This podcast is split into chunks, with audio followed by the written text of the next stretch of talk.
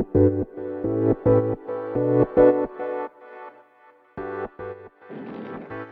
い、皆様、こんにちは、ラチェです。このチャンネルでは、見習いこんまり流片付けコンサルタントである私が、もっとお片付けがしたくなる、そんな理由についてお話ししていくチャンネルでございます。ということで、もし気になる方がいたら、ぜひぜひチャンネルをフォローしていただけると嬉しく思います。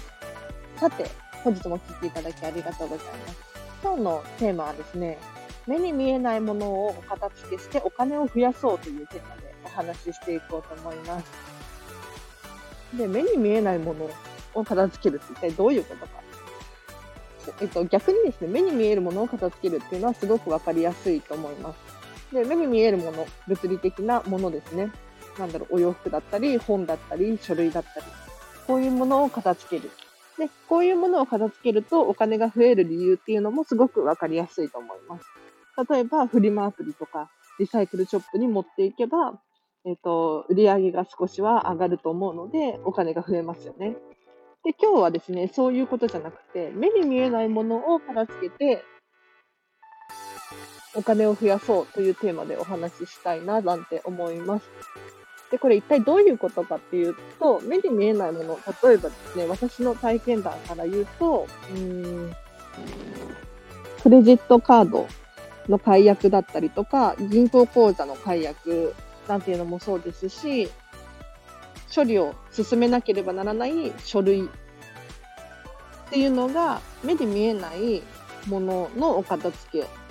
だなと私は思っています。で、これらをお片付けするとお金が増える理由っていうのがいくつかあります。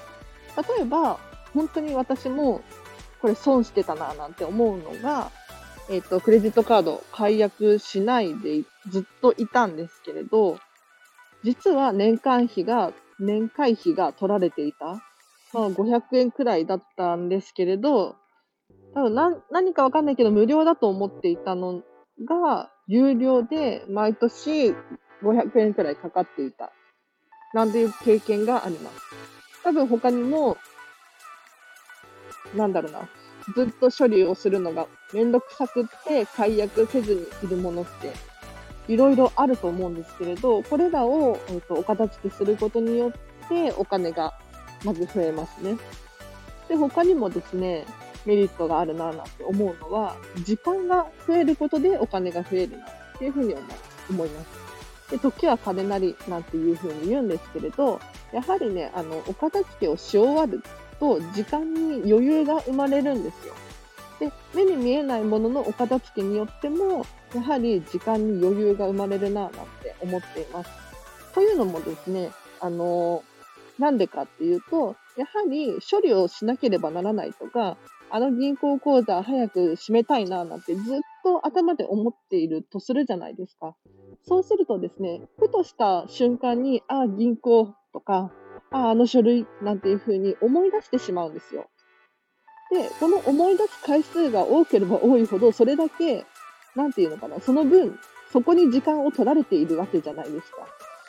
だったら、もう早く、さっさと銀行口座を閉めるとかしていただければ、えっと、ずっとそれが頭に残っているなんていうことがなくなるので、考える時間っていうのが浮いてきますよね。なので、もしその考えてる時間が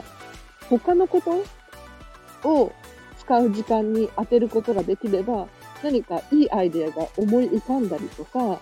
まあ、そもそも、例えばその間の時間、働きに行くなんていうこともできますよね。なので、そうすることによってお金が増えていくと私は考え、感じています。なのでですね、ぜひぜひ、あの、皆さんも、えっと、目に見えないものもお片付けをしていただいてですね、お金が増えるので、時間も増えたりしますね。なので、えっ、と、めんどくさいとか、本当に私もずっと、なんだろう、年会費がかかってたりとか、そういう経験があるので、もったいないなぁなんて今更思うんですね。なので、もう私みたいな人はあんまりいないのかもしれないですが、えっ、ー、と、一度、もう一度、よく振り返ってみていただいてですね、目に見えていないものでお片付けをしなければならないななんて思っているものがあれば、えーと、今すぐお片付けをしていただきたいななんて思います。では今日はここまでにします。いかがだったでしょうか？はい。あの、私も経験したことなんですが、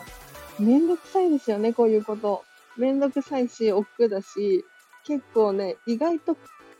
口では簡単そうに言うんですが、